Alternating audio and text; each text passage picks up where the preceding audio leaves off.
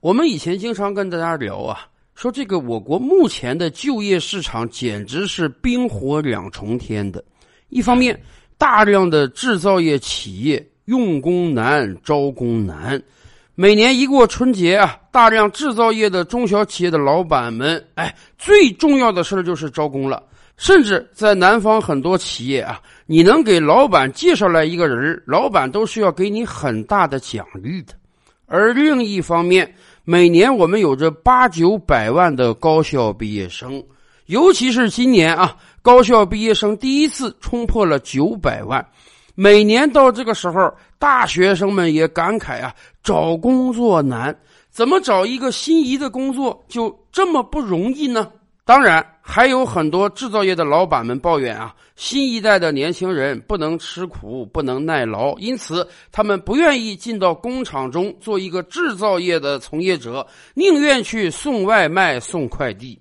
然而，这两年的实践告诉我们，快递业和外卖业招工也是相当困难的呀。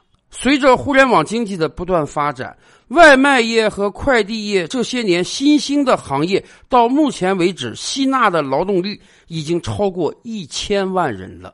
然而，这个数量还是远远不够的，因为我们越来越多的人习惯在网上购物、网上消费了。大家记得，大概九年之前吧，马云和王健林打了一个赌。马云说啊，十年之后的二零二二年。网上零售消费总额将占到全社会销售总额的百分之五十以上。王健林说不会，于是他们俩说了：如果超过百分之五十呢？王健林输给马云一个亿；如果没达到百分之五十呢？马云输给王健林一个亿。九年之前呀，互联网经济是刚刚兴起。虽然有很多人已经开始网上购物了，但是网销占社销总额也就不过百分之五六而已。然而九年后的今天，很多人都预测呀，马云真有可能赢得这个赌注。所以，整个社会对于快递外卖的需求啊，那是呈几何级数增长的。然而，越来越多的人发现啊，招快递小哥和招外卖小哥也成了个困难的事儿了。新一代的年轻人不但没有进入到制造业的大军中去啊，连这个快递小哥和外卖小哥也不愿意做了。尤其是每年春节之后，招工变得更加困难。比如说，南方某地最近有个承包快递点的小老板，他就抱怨说：“哎呀，今年我都开出八千月薪的高薪了，想招一个快递员，然而广告打出了半个多月，我还是没招到合适的人。”八千一个月啊，这个价码不低了，应当说远高于这个城市的平均工资了。可是为什么招工还这么难呢？不是说大量的大学毕业生根本就找不到工作，甚至快递行业中有大把的人拥有本科学历甚至硕士学历吗？是的，现实就是这么残酷。外卖业和快递业招工也很难了。然而仔细想想。这似乎并不是员工们的错，而是行业的发展问题。咱们就先说这个薪资待遇啊。今天我们一提到外卖、快递这些新兴行业，很多人都会说：“哎呀，在这个行业中赚大钱是很容易的。”动辄就有人晒出账单，说：“我一个月挣了八千，我一个月挣了一万，我一个月挣了一万二。”似乎在外人感觉啊，外卖和快递绝对是高薪行业。然而，真的是这样吗？根据中国邮政快递报社发布的《二零一九年全国快递从业人员职业调查报告》中显示，百分之七十五点零七的被调查快递小哥月收入低于五千元。而美团发布的《二零一九年外卖骑手就业扶贫报告》中显示，二零一九年美团外卖骑手中有二十五点七万人是建档绿卡的贫困人口，其中月收入低于五千元的占百分之六十三点一。也就是说，有一大半外卖快递小哥实际上一个月是拿不到五千块钱的。而且，大家还得注意一个事实，什么呢？快递外卖小哥，一方面是没有社保公积金的，另一方面工作是严重超时的。在这两个因素的叠加之下，还有四分之三的人拿不到五千块钱，这真的不算一个高薪行业呀。是的，有很多承包快递的小老板在贴出招聘广告的时候会讲：“哎呀，你来送快递、送外卖吧，干得好的话，你一个月能挣七八千，甚至上万。”什么叫干得好？那就是牺牲自己的休息时间，没日没夜的干，多送一单才能多赚一点钱呢。今天我国劳动法是有着严格的规定的啊，在我国境内的劳动者每天工作八小时，每周工作五天，每周工作四十小时，除此之外全都算加班，加班就得给加班费，而且加班的总时长还不能过长。也就是说。别人可能一个月开三千五，但是人家这个三千五是建立在四十小时工作时长上的。大家可以去问问，有哪个快递小哥、外卖小哥一个礼拜真的只工作四十个小时？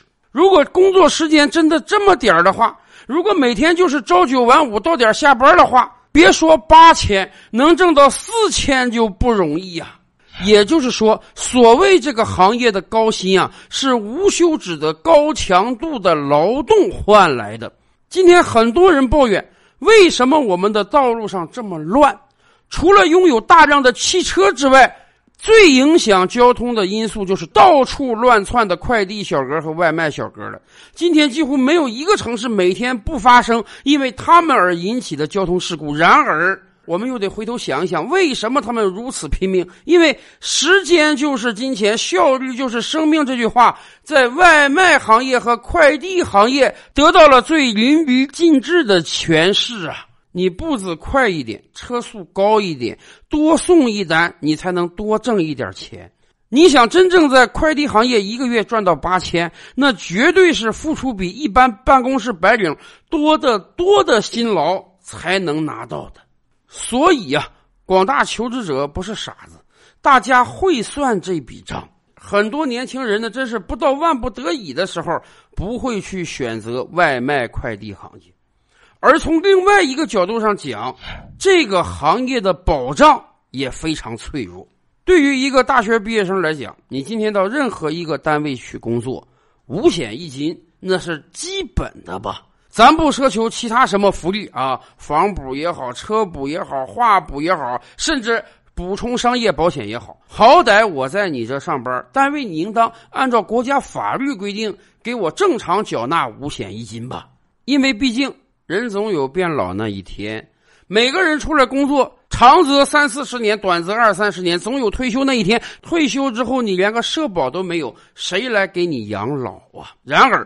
就是这么简单的道理，大家可以去问问，有多少快递行业和外卖行业给自己的员工缴纳了五险一金？甚至前不久我们跟大家分享过一个案例，有一个外卖小哥在送餐途中很不幸出了车祸，一命呜呼。而当他的家人来到企业要求赔偿的时候，外卖行业竟然跟他的家属说：“对不起，我们跟这个外卖小哥啊，就是一个合作关系啊，我们相当于是两个公司的合作。他出事了，我们出于人道主义啊，赔偿他两千块钱。他不是我们的员工，我们没有给他缴纳个五险一金，自然不包含工伤保险。所以除了这两千块钱之外，我们什么责都不用负。而如果缴纳了五险一金呢？”一条人命，工伤保险恐怕会赔出上百万人民币。是的，这一行连起码的保证都没有，不但不保你退休之后的生活，出了点意外也顶天赔你两千块。这样的状态怎么能让广大从业者放心呢？又怎么能让更多的人心甘情愿的选择这个行业呢？今天我国外卖小哥、快递小哥加起来过千万人了。